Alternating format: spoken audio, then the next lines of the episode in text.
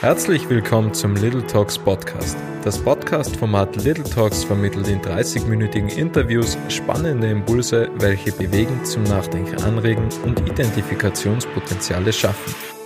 Heute spreche ich mit Dana Seehorst. In der 22. Podcast-Folge haben wir über Storytelling gesprochen, weil Dana Seehorst ja bei Wer wie was arbeitet, eine Spezialagentur, die was Aufbereitung für komplexe Themenbereiche macht, beziehungsweise auch erklärt, Videos, Illustrationen und Infografiken. Und heute sprechen wir über ihre große Leidenschaft, nämlich das Reisen.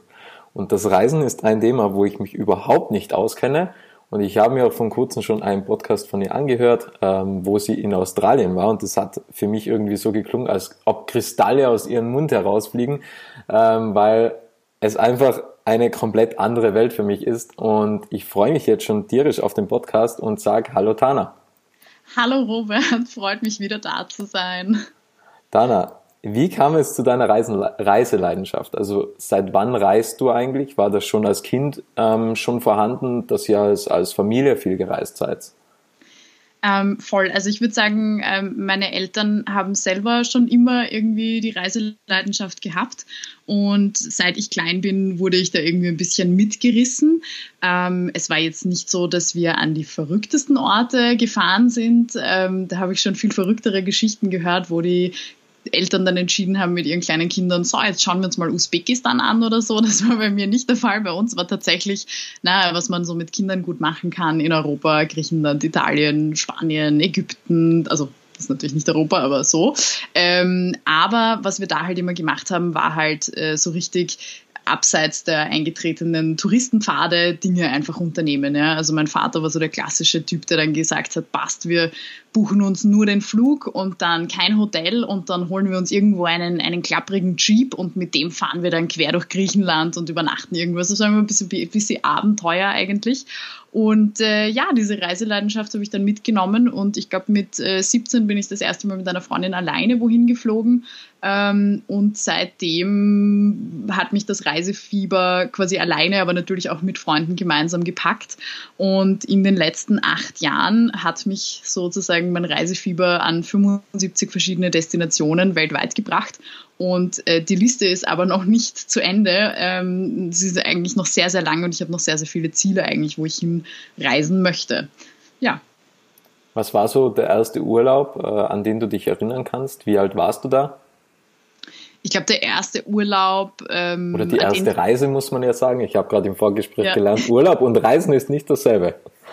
Genau. Ähm, Urlaub ist ja für mich etwas, wo du halt bewusst sagst, so und jetzt will ich Abstand zu allem, was mich in meinem normalen Alltag sozusagen umgibt, ähm, sei es jetzt die Arbeit oder einfach auch das, die, die, die eigenen vier Wände oder der, die Gasse, in der man wohnt oder so, dass man da einfach auf jeden Fall wegkommen möchte und, und, und halt komplett ein anderes Leben führen möchte, mal für zwei Wochen sozusagen, während Reise für mich das nicht unbedingt bedeutet. Ich finde, auf Reisen kann man zum Beispiel auch gehen und aber währenddessen zum Beispiel weiterhin arbeiten oder ähnliches. Ähm, ja, es ist irgendwie ein, ein bisschen ein anderer Begriff für mich. Aber mein, mein erst der Urlaub ähm, oder meine erste Reise war ein Urlaub. Das war natürlich mit meinen Eltern, kann ich mich noch erinnern. Das war eben diese Griechenland-Reise mit so einem klapprigen Jeep quer ähm, über äh, diverse griechischen Inseln gefahren. Ja. Ähm, meine Mutter immer kurz vorm Kollaps, weil äh, meine Mutter auch so Bergstraßen wahnsinnig Höhenangst bekommen hat. Mein Papa, der Adrenalin-Junkie, ist da mit uns die Bergstraßen raufgeheizt. Das, das, das, war so mein erster Urlaub, an den ich mich erinnern kann als Kind. Ähm, und die erste Reise, die ich alleine ähm, gemacht habe, das eine war eine kleine Reise, bin ich mit einer Freundin das erste Mal nach Dänemark. Das war so mein erster Urlaub nur mit einer Freundin nach Dänemark ähm, gefahren, nach Kopenhagen. Und ähm, dann das zweite, das kam dann kurz später. Das war dann gleich mal richtig weit weg. Da bin ich mit einer Freundin einfach mal für einen Monat in die USA und äh, habe die ganze Ostküste unsicher gemacht. Und äh, wie kam es dann wirklich zu dieser Reisen Reiseleidenschaft? Weil wie viel reist du jetzt so über das ganze Jahr gesehen. Und wie kam die Leidenschaft? Denn man kann ja auch einfach, also für mich ist das einfach ultra schwer zu verstehen, weil ich es einfach nie erlebt habe und, und deswegen denke ich mir, ja, man wird ja eigentlich aus, aus vielen Dingen einfach herausgerissen. Es ist einfach, also jede Routine, was man irgendwie im Leben hat, gibt es einfach beim Reisen nicht mehr. Also wenn man zu Hause irgendwie um fünf aufsteht, dann steht man wahrscheinlich beim Reisen nicht mehr um fünf auf, kann ich mir vorstellen. Und da wird einfach alles gesprengt. Stopp! Nein, oh mein Gott, ich finde, das stimmt überhaupt nicht. Also die Vorstellung, natürlich, also das ist aber auch das, was ich mit Urlaub versus Reise gemeint habe. Ja? Wenn du Urlaub machst, bewusst dich um nichts kümmern möchtest, einfach nur am Strand liegen möchtest für zwei Wochen, ja, deine Kinder zum Beispiel sind in irgendeinem Kiddie-Club und du musst nichts tun und du wirst bekocht und so, das ist Urlaub für mich. Ja? Das ist so dieses klassische, ich gehe in ein Ressort, mache dort Urlaub. Natürlich wirst du dort vielleicht nicht um fünf in der Früh aufstehen, weil warum auch? Ja? Das ist ja gar nicht dein Wunsch oder deine, deine Aspiration. In einer oder auf einer Reise ist das ja ganz anders. Ähm, da bist du quasi ein bisschen dein eigener Herr. Wenn du in also in deinem normalen Leben sozusagen um fünf in der Früh aufstehst, weil du dann immer gleich Sport machst und dann frühstückst und das ist dein Rhythmus, kannst du das genauso im Urlaub oder in, auf einer Reise machen sozusagen. Ja? Das ist ja einfach nur von dir abhängig, wie du deine Reise gestalten möchtest.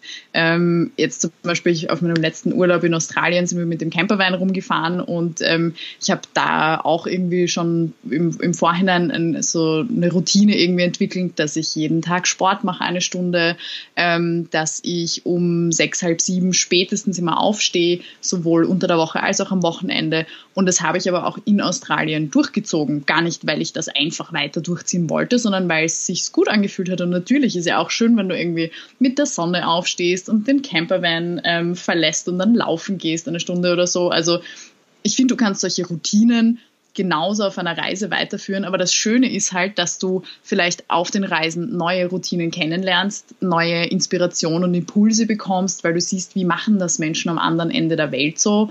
Ähm, du lernst ja auch viele neue Leute kennen. Das heißt, du kriegst halt voll viel Inspiration, lernst im Endeffekt auch. Und am Ende des Tages, selbst wenn dich überhaupt nichts inspiriert und du am Ende des Tages denkst, ich mache das alles besser als die Leute, die ich da kennengelernt habe oder das, was ich da jetzt kennengelernt habe, auch das ist eigentlich eine Erkenntnis, mit der du dann getrost nach Hause gehen kannst weil du dann quasi für dich entschieden hast, so wie ich das mache, das passt voll und ich bin genau auf meinem Weg und so. Also ich finde, genau das ist es, was das Reisen für mich so besonders macht, ist die Möglichkeit, ganz viel Neues zu sehen, ähm, kennenzulernen, sei es jetzt Kulturen oder wirklich Menschen. Lebensweisen kennenzulernen, Sprachen, Essen und so weiter. Und mir dann halt immer in der Retrospektive zu überlegen, finde ich das jetzt besser, schlechter, gleich gut wie das, was ich sonst in meinem Alltag habe. Ähm, Finde ich irgendwas so gut, dass ich es vielleicht in meinen Alltag integrieren möchte, damit mein Alltag schöner wird oder noch besser wird und meinen Alltag irgendwie bereichert. Das sind eben die Dinge, die mich am Reisen begeistern. Und das ist auch das, was mich nicht loslässt. Also für mich ist es sehr frustrierend, wenn ich lange Zeit ohne diese Form von Inspiration und ohne diese Form von Impulsen sozusagen verbringen muss. Also jetzt zum Beispiel dieser Podcast kommt raus, äh, noch so ein bisschen in der Corona-Krise. Ich glaube, da weiß man, dass Reisen jetzt vielleicht nicht so easy ist. Und das ist aber jetzt zum Beispiel gerade für mich doch recht schwierig, ähm, weil ich halt weiß, bis die Grenzen wieder offen sind, bis das Reisen, so wie wir es kannten, wieder möglich ist. Da wird es noch ein Zeitl dauern. Und ähm, ja, da weiß ich jetzt halt, ich muss jetzt geduldig sein und diese meine, meine Form von Inspiration und, und Impuls für meinen Alltag kriege ich jetzt mal nicht so schnell. Das muss ich mir jetzt woanders herholen und das ist ja so auch eine neue Erfahrung für mich. Also das, was, was Erfahrung sozusagen. Also das, was du gesagt hast, ähm, dass man einfach gewisse Dinge hinterfragt und, und neue Erkenntnisse gewinnt. Also eine neue Bewusstseinsebene, würde ich einfach mal sagen. Das glaube ich dir. Und, ähm, aber du hast noch einen ganz anderen Punkt angesprochen, was mich jetzt gerade brennend interessiert, nämlich Sport. So, mhm. wir alle sind irgendwie, also heutzutage Fitness ist in aller Munde, so es wird immer mehr. Und jetzt ist die Frage, du hast angesprochen Laufen, aber wie ist das jetzt eigentlich mit Kraftsport? Wenn man jetzt so in Australien unterwegs ist, ähm, da ist der alles irgendwie so verteilt, meiner, meiner Erkenntnis nach. Ein großes jetzt Land, ja. wo das nächste Haus irgendwie zwei Stunden entfernt ist oder so. Also Fitnessstudio wird da drüben eher schlecht sein oder schwierig sein. Wie geht man jetzt da zum Beispiel mit dem Kraftsport um? Ähm, ich glaube, es kommt eben immer ein bisschen darauf an, wo du bist und welche Art von Urlaub du machst. Ähm, wenn du irgendwo relativ stationär bist, also nehmen wir jetzt Australien her, weil das ist weit weg, ne, da weiß man vielleicht nicht, wie es ist. Also wenn du jetzt zum Beispiel nach Australien fliegst und aber bewusst irgendwie nur drei Wochen in Sydney und Umgebung verbringen willst, ähm, ist das mit dem Kraftsport an sich und wenn du irgendwie eine Routine hast daheim, ist das an und für sich nicht so schwer, weil gerade Australien ist ein extrem fitnessverrücktes Land, speziell die Großstädte. Also wirklich jedes zweite Gebäude hat ein, ein Fitnessstudio drin. Und wenn du irgendwie längere Zeit dann dort sein solltest am selben Ort, also da spricht dann mal wirklich nichts dagegen, sich vielleicht eine Mitgliedschaft für einen Monat zu holen. Das funktionierte. Also das wäre auf jeden Fall eine Option. Eine andere Sache ist, wenn du viel in Hotels bleibst, ähm, du kannst Hotels bei Booking und ähnlichen Sachen so filtern, dass du schaust, dass ein Fitnessstudio dabei ist. Ähm, dann hast du das Fitnessstudio auch.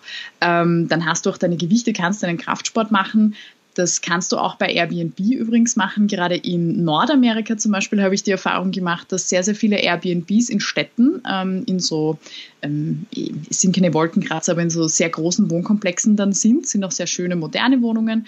Die sind dann meistens ein bisschen kleiner, aber sie haben sehr viele Community Areas, wie zum Beispiel jedes von diesen Riesenkomplexen hat dann ein eingebautes Fitnessstudio, das du gratis einfach mitbenutzen kannst oder auch einen gratis Barbecue Place.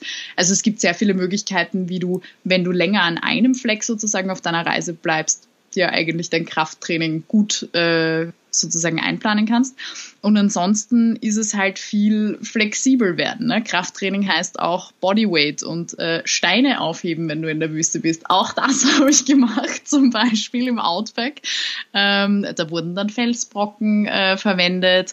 Resistance Bands sind super auf Reisen zum Mitnehmen, ähm, sind super klein, wiegen nichts. Damit kannst du quasi auch noch ein bisschen mehr ähm, quasi ja, kannst dich selber dazu bringen, ein bisschen mehr Kraft sozusagen einzusetzen in deinem Training ähm, und solche Sachen. Ja. Ansonsten, wie gesagt, Flexibilität ist key. Ja. Dann versuch halt abzuwechseln. Dann mach mal Bodyweight, dann mach mal irgendwas mit Steinen ähm, und dann geh mal laufen.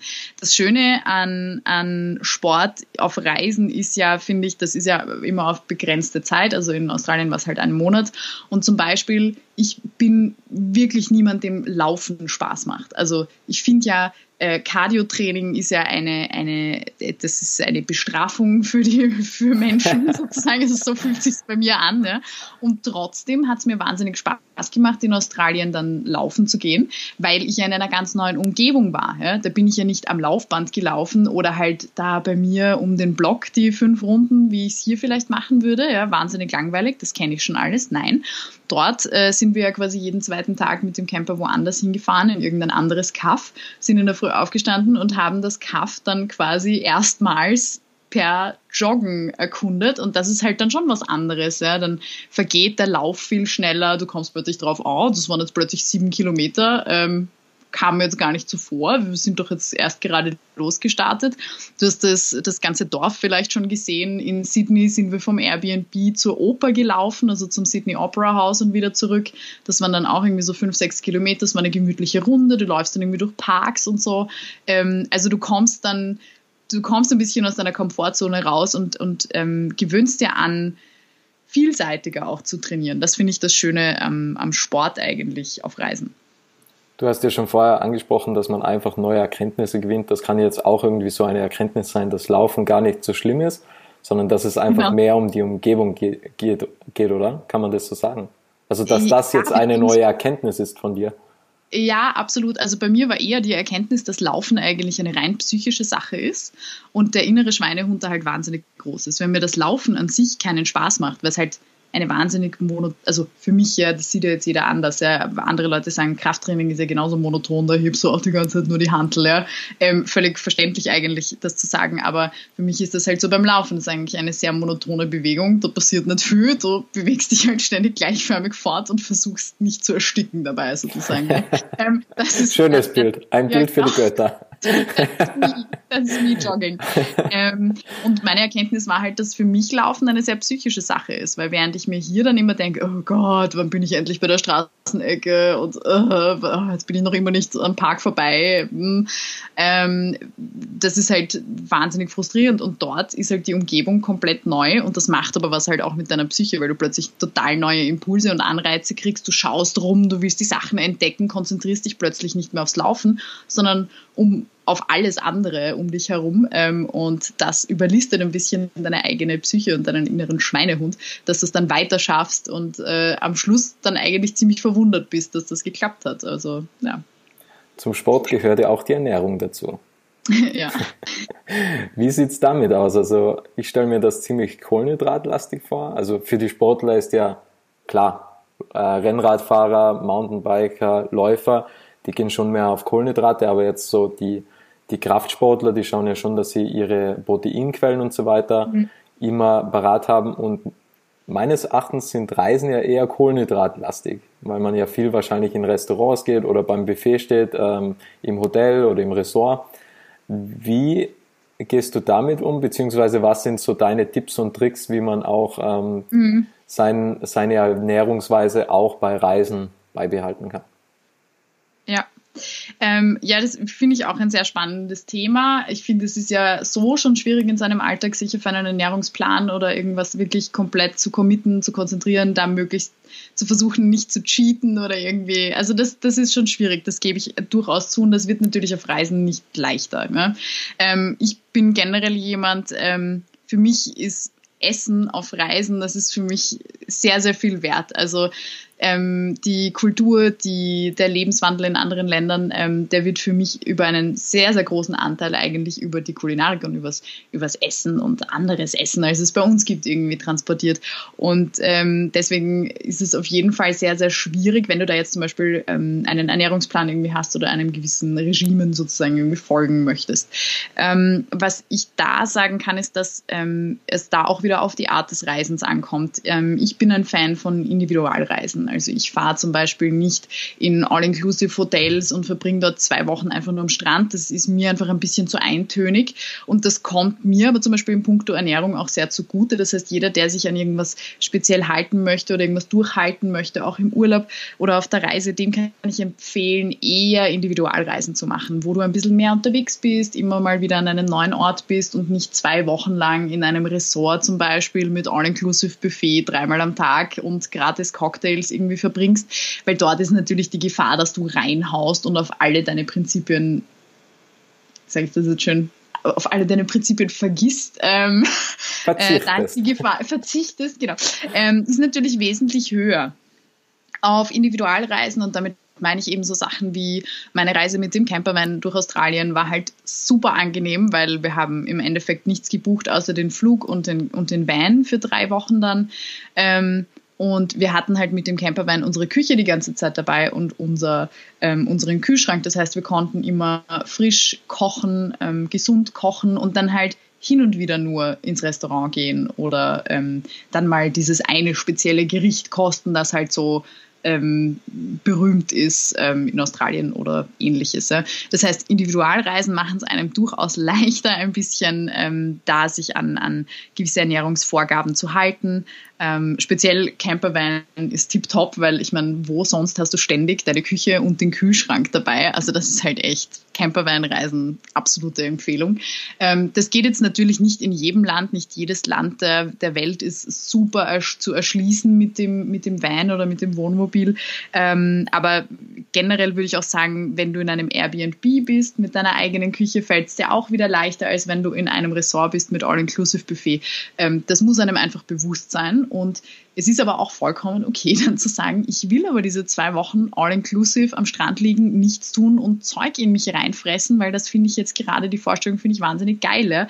Ähm, dann darf man aber halt auch nicht enttäuscht sein, wenn man es dann nicht schafft, beim Frühstücksbuffet am Schokomuffin vorbeizugehen. Ja? Dann ist es einfach so und dann gönn dir und that's it. Ja. Ich glaube, da muss man halt ehrlich zu sich sein. Also wie könnte man da mit dem schlechten Gewissen umgehen? Also auch wenn man jetzt mit dem Campervan unterwegs ist und man ist so eat clean und es gibt halt schon eher die gesunde Ernährungsweise, wie du gesagt hast, Kulinarik gehört beim Reisen dazu, für dich, also ich mhm. glaube auch für viele andere. Ähm, und jetzt sagt man, boah, ich will einfach dieses und jenes Land, Landsgericht ähm, probieren oder, mhm. oder da gibt's irgendwie so fancy Nachtisch und keine Ahnung was und ich will das auch probieren. Irgendwie hat man ja doch dann ein schlechtes Gewissen, obwohl man weiß, wenn ich das jetzt nicht probiere, habe ich nie mehr wieder die Chance, erst wenn ich das nächste Mal wieder da bin. Also irgendwie das schlechte Gewissen begleitet ja einem.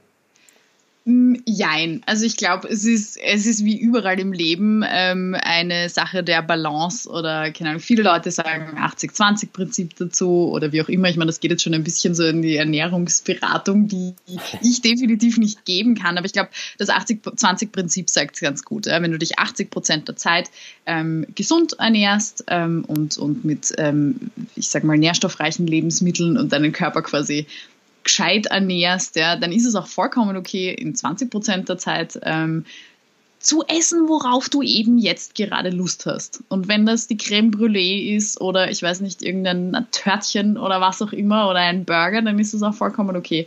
Ähm, und dann, dann muss man auch kein schlechtes Gewissen haben. Ähm, dieses schlechte Gewissen sollte man sich überhaupt sehr, sehr schnell abgewöhnen. Ähm, weil dann du isst was, weil du irgendwie dich darauf freust, weil das sehr lecker ist und dann in der Sekunde, in der du das runtergeschluckt hast oder das Gericht verspeist ist, hast du ein schlechtes Gewissen. Das ist ja nicht wirklich gesund, auch nicht für die eigene Psyche. Du willst dir was Gutes tun und danach bashst du dich selber dafür, dass du das jetzt gemacht hast. Das ist ja eigentlich so ein bisschen ähm, ja, wahnsinnig kontraproduktiv. Also ich würde sagen 80-20-Prinzip und alles ist gut. Okay. Und wie planst du Reisen? Also hast du da irgendwie eine Landkarte aufgehängt, wo du Dartpfeile drauf schießt? Oder wie ist das auch mit einem Freund? Also wenn jetzt du sagst, okay, Australien und dein Freund ja. sagt, äh, Amerika, nimmt man dann Zirkel Geodreieck und nimmt ungefähr die Mitte und kommt dann irgendwo raus? Oder ähm, oh, das wäre das wär, wär auch schlecht, ja? Haben wir nicht gemacht.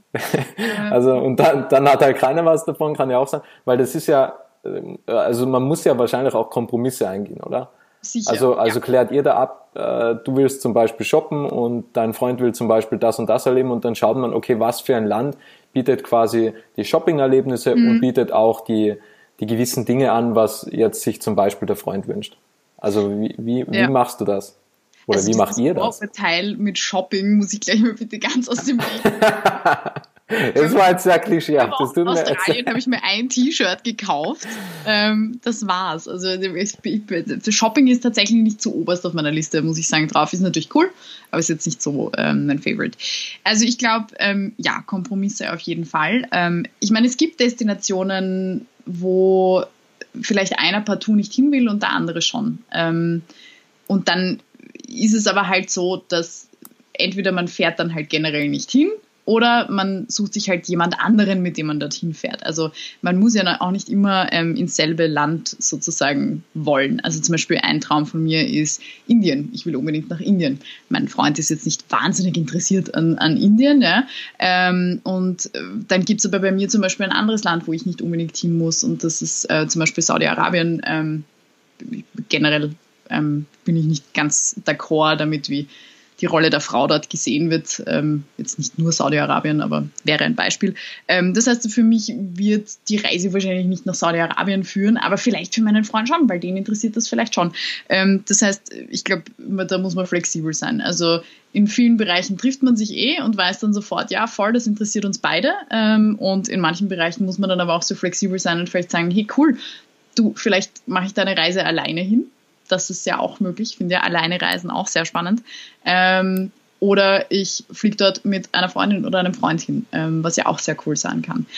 Ähm, das heißt, ja, Kompromisse, soweit es sinnvoll ist, aber man muss jetzt, ich finde, man sollte nicht auf ein, ein, eine Traumdestination verzichten, nur weil man dann vielleicht alleine hin müsste oder nicht mit dem Partner hin kann. Genau, ansonsten, wie ich Reisen plane, ähm, das ist sehr witzig. Ähm, eigentlich immer auf dieselbe Art und Weise. Irgendwann kommt dann immer so dieses, ah, ich muss jetzt eine Reise buchen, ich will, ich will weg, ich will weg. Ähm, da, da, kommt dann irgendwie erstmal das Gefühl. Und ähm, was ich dann meistens mache, ist, ich habe natürlich schon im Hinterkopf ähm, dann meistens irgendwas, wo ich sage, boah, das fände ich jetzt als nächstes voll spannend. Also bei mir ist es jetzt eben, ich war im Osten von Australien, ich würde jetzt gern als nächstes in den Westen von Australien. Ansonsten würde mich aber auch sehr, sehr interessieren, ähm, in Skandinavien so eine Kanu-Tour und Campen, dass sie Zelten im Wald dort und Lagerfeuer und so und dann immer mit dem Kanu Ahnung weiter. Das würde ich auch gerne machen. Das heißt, ich habe die zwei Dinge jetzt im Hinterkopf ähm, und habe halt, weiß halt, okay, nach Australien würde ich eher im, im europäischen Winter sozusagen, weil dann ist dort Sommer. Ähm, Skandinavien würde ich eher im europäischen Sommer, weil dann ist es auch dort Sommer. Ne? Ähm, und genau, äh, mit diesen Informationen schaue ich dann meistens auf äh, Flugplattformen sozusagen, also wenn ich dorthin fliege, ähm, schaue ich dann auf, auf so Flugsuchmaschinen und schaue, wann halt dort die günstigsten Flüge hingehen.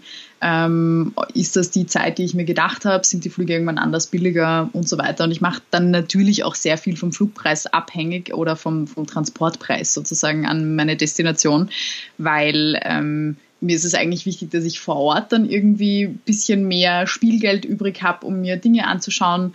Ähm, und ja, da schaue ich dann lieber, dass ich einen günstigeren Flug kriege.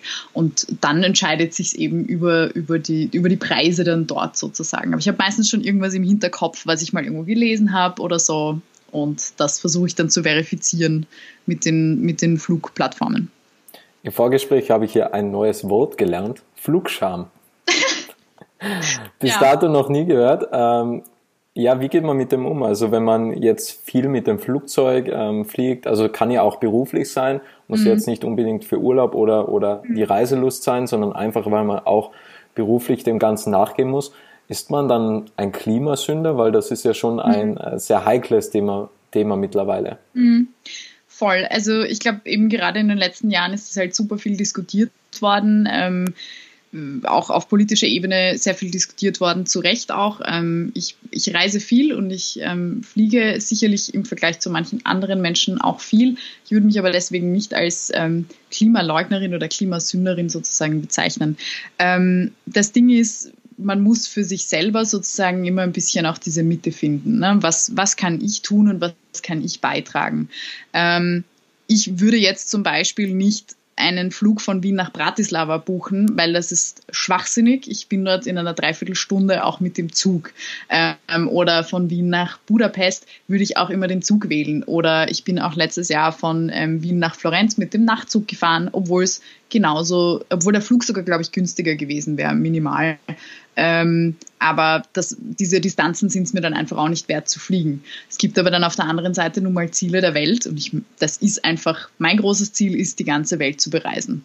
Und das wird komplett ohne Flugzeug nicht gehen, denn ich habe halt auch nur begrenzte Mittel. Das heißt, ich habe nur fünf Wochen Urlaub im Jahr, was in Europa eh schon eh super ist, die, die Zahl der Urlaubstage, aber trotzdem, es sind nur fünf Wochen. Ich habe ein, ich sage jetzt mal, durchschnittliches Gehalt. Ähm, ich bin angestellt, das heißt, ich habe nur gewisse Dinge, mit denen ich sozusagen arbeiten kann. Ja? Also ich kann jetzt nicht sagen, kein Problem, ich steige auf diesen, auf diesen Dampfer hier und fahre da mal drei Monate quer über den Atlantik oder was weiß ich was, ja? Ähm, äh, um, um dann an irgendein Ziel zu kommen. Dafür fehlt mir einfach die Zeit und auch, da, da fehlen mir quasi die Ressourcen sozusagen dafür. Ähm, das heißt, für Langstrecke würde ich mich immer für einen Flug entscheiden. Und ähm, ich persönlich finde das aber okay. Also ich habe jetzt ähm, das Gefühl, dass ich dafür in anderen Bereichen meines Lebens dafür dann wieder ein bisschen Abstriche sozusagen mache, beziehungsweise schaue, dass ich mehr für die Umwelt tue, ähm, wenn ich der Umwelt sozusagen schon mit den Langstreckenflügen weh tue. Ähm, also ich glaube, es ist wichtig, da so ein bisschen für sich selbst und sein Gewissen auch einen Kompromiss zu finden. So, ist es mir wirklich so wichtig, dorthin zu fliegen? Wenn ja, okay, was kann ich dafür ansonsten tun? Ja? Ähm, ich glaube, es gibt ja auch so CO2-Zertifikate, die du dann, oder so Bäume, die du pflanzen kannst, wenn du deinen Flug buchst, was du dazu kaufen kannst. Ich weiß nicht, ob du da schon davon gehört hast. Ähm, das könntest du theoretisch machen, äh, finde ich aber ein bisschen eine Augenauswischerei. Also da ist es mir dann lieber, dass ich sage, okay, passt dafür, ähm, keine Ahnung, unterstütze ich irgendeine andere Initiative, an die ich jetzt irgendwie glaube, die weiß ich nicht, Plastik aus dem Meer fischt oder ähm, dafür fahre ich nicht mehr mit dem Auto oder ähm, gehe ganz viel zu Fuß oder solche Dinge. Ja. Ähm, genau, also Balance und man muss es vor allem mit dem eigenen Gewissen vereinbaren können, glaube ich. Okay. Also einfach mehr Bewusstsein auch ähm, in solchen Dingen hervorrufen und genau. vielleicht auch einmal schauen, also man kann ja schon klein anfangen, das fängt ja schon, also in Wien nimmt man ja sowieso die mhm. Öffis, mhm. aber jetzt Tirol wäre auch schon ein gutes Beispiel, einfach mal mhm. Carsharing versuchen oder so ähm, und sich einfach mal auch mit, mit kleinen Schritten an sowas heranzutasten. Absolut. Und es passiert ja auch, eben gerade in Europa passiert ja eigentlich dahingehend extrem viel. Ähm, eben das, äh, das Bahnnetz wurde innerhalb der EU oder innerhalb ganz Europas eigentlich, vor allem Westeuropa, ähm, super gut ausgebaut. Natürlich gibt es noch Verbesserungspotenzial, aber es wurde schon im Vergleich zu den vergangenen Jahren immer und immer besser. Du hast immer bessere Angebote, Direktverbindungen mit Nachtzügen zu Preisen, die absolut, ähm, absolut quasi konkurrenzfähig sind zu den Flugpreisen eigentlich. Und ja, du brauchst zwar ein bisschen länger, aber du hast dann dafür andere Vorteile. Ja, du sitzt im Zug und du kannst die Landschaft anschauen, die an dir vorbeizieht, während du das im Flugzeug nicht wirklich kannst, weil das ist nur eine Wolkendecke. Ähm, du hast den ganzen Hassle mit Einchecken, Security Check hin und her. All das hast du nicht. Ähm, du kannst äh, im Zug auch schlafen normalerweise im Schlafabteil, ohne dass du jetzt Business Class äh, buchen musst, damit du dich ausstrecken kannst. Und äh, du kannst auch sozusagen unbegrenzt in Anführungsstrichen Gepäck mitnehmen, was du ja im Flieger oft nicht kannst. Vor allem innereuropäisch hast du ja oft überhaupt nur Handgepäck sozusagen inkludiert, also so acht Kilo, na, viel Spaß damit, zwei Wochen in der Toskana. Ähm, also das war halt dann so damals für mich, für Florenz, war das halt optimal mit, äh, super, da kann ich mir dann nämlich auch meinen normalen Koffer mitnehmen für zwei Wochen ähm, und muss dann nicht extra noch Aufpreis zahlen. Also ähm, es zahlt sich auf jeden Fall aus, vor allem innerhalb von Europa, da jetzt mal sich diese neuen Möglichkeiten anzuschauen. Eine Frage, was mich besonders interessiert. Mhm. Kurztrips. Weil wenn ich jetzt sage, okay, ich will jetzt irgendwo mal spontan hin, ähm, wie weit im Vorfeld sollte man das planen und, mhm. und wie geht man davor? Also einfach auch zum Flughafen hinfahren und schauen, welche Flüge sind noch frei. Oh cool, London, jetzt fliegen wir mal einfach drei Tage nach London oder geben auch Kurztrips irgendwie Erholung? Oder ist das mehr so Stress ja. belastet? Gute Frage. Vielleicht fange ich mit der letzten Frage an. Ähm, ich hatte ein Jahr, das war 2000 2018, ja, 2018, habe ich es tatsächlich irgendwie geschafft, äh, in einem Jahr elf Länder zu besuchen. So, jetzt nochmal, wir erinnern uns, ja, ich habe fünf Wochen Urlaub im Jahr, wie halt jeder andere Mensch auch in Österreich, der in Österreich angestellt ist. Ja. Ähm, das heißt, ähm, diese elf Länder waren aufgeteilt auf relativ sehr kurze ähm, Trips. Und ich habe mir dann immer gedacht, das ist super, da mache ich ein verlängertes Wochenende, zack, cool, da habe ich dann das auch schon gesehen und so weiter. Und es war eine Katastrophe. Ich war am Ende des Jahres, obwohl ich meinen gesamten Urlaub aufgebraucht habe und in ganz vielen Ländern war, war ich fix und fertig, weil ich wirklich das Gefühl hatte, ich bin nur hingehetzt irgendwo hin, habe mir was angeschaut, dort voll gestresst, wieder zurück, dann wieder in die Arbeit. Also Kurztrips einmal, absolut zu empfehlen. Ne? Das kann sich schon auszahlen, wenn man sagt, so, ich habe jetzt Urlust, irgendwo hinzufahren und mir das schnell anzuschauen, auch wenn es nur zwei, drei Tage sind. Ich mag mal ein bisschen raus aus der Stadt oder ein bisschen raus aus Österreich oder wie auch immer absolut, absolut empfehlenswert, das ein, zwei Mal vielleicht im Jahr zu machen. Aber ausschließlich sozusagen auf die Kurztrip-Variante zu steigen, ist, ist eine Katastrophe. Also für mich war es ganz, ganz schlimm. Ähm, ich kann es halt auch echt nicht empfehlen, zum Beispiel zu sagen, ja passt, ähm, ich nehme am Freitag frei, mache ein verlängertes Wochenende, Donnerstag am Abend nach der Arbeit fahre ich direkt von der Arbeit zum Flughafen, ja, fliege dann und am Sonntag in der Nacht komme ich dann zurück und am Montag muss ich wieder arbeiten gehen. Das macht einen fix und fertig. Also wer damit umgehen kann, Hut ab, ich kann es nicht. Also insofern würde ich das nicht empfehlen, quasi ganz Europa zum Beispiel nur mit Kurztrips äh, zu bereisen. Das, das hat nicht besonders viel Mehrwert.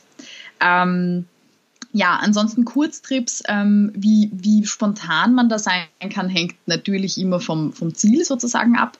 Ähm, ich glaube, dass es es gibt durchaus die Berechtigung für diese ganzen Last-Minute-Angebote. Da muss man mal beachten, das sind halt hauptsächlich Pauschalreisen. Das ist die Frage, ob einen das interessiert. Wenn man ganz schnell mal irgendwie weg will, äh, kann man sich natürlich auch Last-Minute-Angebote anschauen. Ansonsten kann ich aber für Kurztrips gerade in Europa oder gerade auch wenn man in, ich würde jetzt mal sagen, in Österreich haben wir eigentlich eine super Lage, weil wir so zentral sind. Das heißt, wir haben eigentlich voll viele Möglichkeiten. Wir können in ein paar Stunden an die Adria fahren, in die unterschiedlichsten Länder. Wir können theoretisch auch, ich weiß nicht, ähm, an den Plattensee fahren nach Ungarn. Wir können ähm, äh, nach Bayern fahren. Wir können in die Schweiz fahren. Ähm, super viele Möglichkeiten einfach. Das heißt, ich finde gerade in, in, in Österreich hat man es wahrscheinlich besser, wenn man eben nicht für einen Kurztrip sozusagen zum Flughafen läuft und spontan sich einen Flug checkt.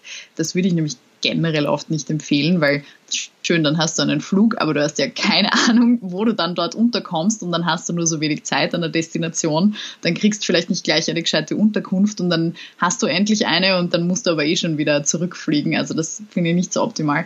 Gerade in Österreich würde ich da eher empfehlen, mal spontan zu schauen, wohin fahren denn die Züge gerade so, was gibt es gerade für Angebote, die Sparschiene zum Beispiel von der ÖBB oder ähnliches oder halt zum Beispiel mit dem Auto das finde ich eigentlich die angenehmsten Kurztrips. Sehr praktisch übrigens von Österreich-Prag. Ich war 48 Stunden in Prag. Es war ein super angenehmer Kurztrip. Du fährst mit dem Zug von Wien rauf, ähm, hast dann dort zwei Tage, fährst zurück. Das ist so ein Kurztrip, den ich mir einreden lasse. Das war auch nicht stressig sozusagen. Ähm, das war sehr gemütlich. Also da gibt es viele Möglichkeiten. Du bist ja selbst Podcasterin genau. wie wir ja schon am Anfang erwähnt haben, mit deinem Podcast Schrittweise Weltreise. Mhm. Vielleicht kannst du in äh, ein paar kurzen Sätzen sagen, wie kam es zu dem Podcast und um was geht es genau beim Podcast? Also der Titel sagt natürlich schon einiges aus, ja. aber vielleicht gibst du noch zwei, drei Schlagworte dazu, ja. um das Ganze ein wenig äh, zu konkretisieren. Ja. Ähm, wie kam es zu meinem Podcast? Vielleicht zuerst mal dazu. Ähm, prinzipiell hat mir in meiner Reiseplanung jahrelang etwas gefehlt, nämlich jemand, eine Person, ähm, der ich irgendwie gern zuhöre oder die ich, die ich gerne lese, ähm, wo ich das Gefühl habe, ja, die führt irgendwie ein ähnliches Leben wie ich. Ja? Ähm, und die mir dann nämlich Reisetipps gibt, die mir dann die wirklichen Informationen gibt, die ich haben möchte, bevor ich irgendwo in irgendein Land reise. Ähm, natürlich gibt es wahnsinnig viele Travel-Blogger, Vlogger und so weiter da draußen, die haben auch alle ihre Berechtigung und auch ich schaue mir diese Bilder und diese Videos wahnsinnig gerne an.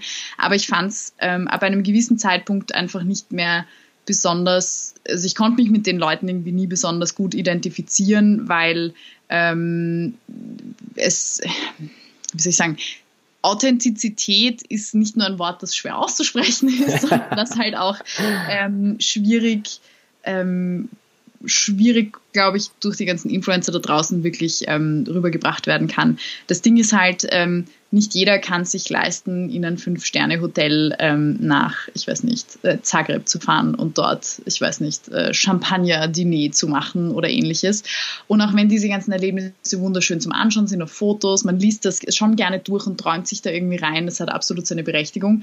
Mir hat es in meiner Reiseplanung nicht geholfen, weil ich wusste genau, ich werde nicht in diesem Fünf-Sterne-Ressort absteigen, das kann ich mir nicht leisten. Ja? Ähm, und ich möchte auch nicht äh, Kaviar und Champagner zum Abendessen essen, weil sonst kann ich mir sonst nichts mehr leisten auf diesem Urlaub.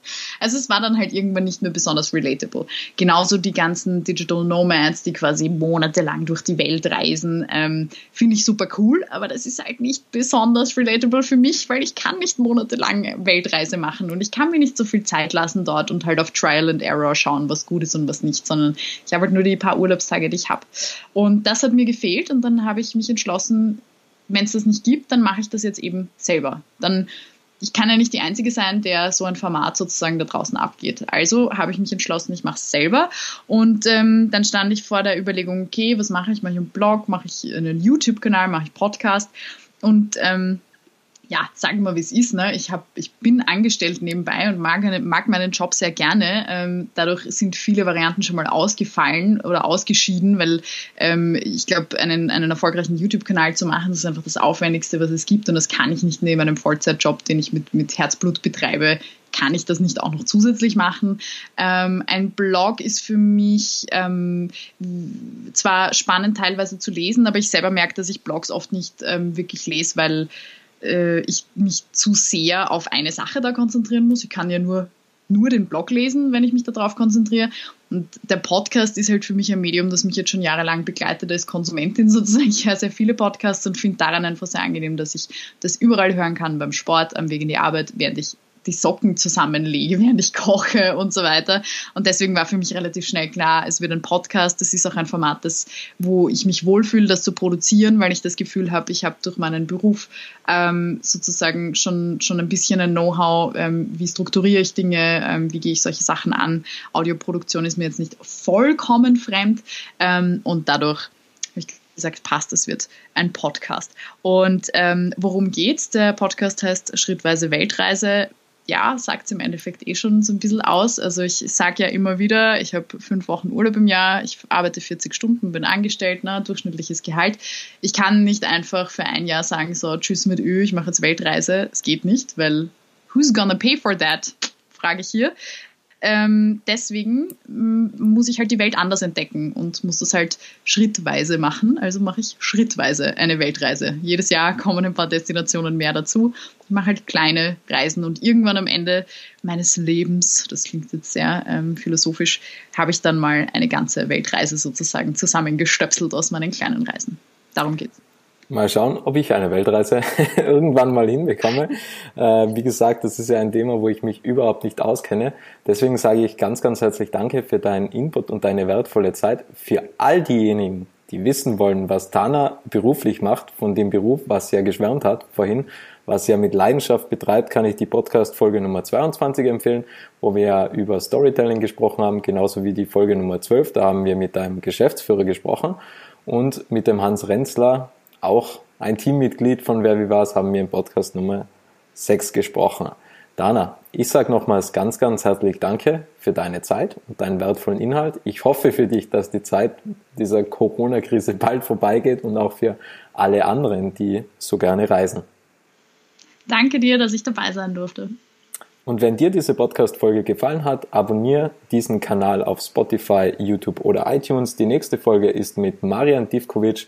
Ähm, Gerade ein paar kurze Worte zu Marian. Er hat sehr viele Auf und Abs im Startup-Leben erlebt. Unter anderem ist er auch Gründer von TEDx Innsbruck.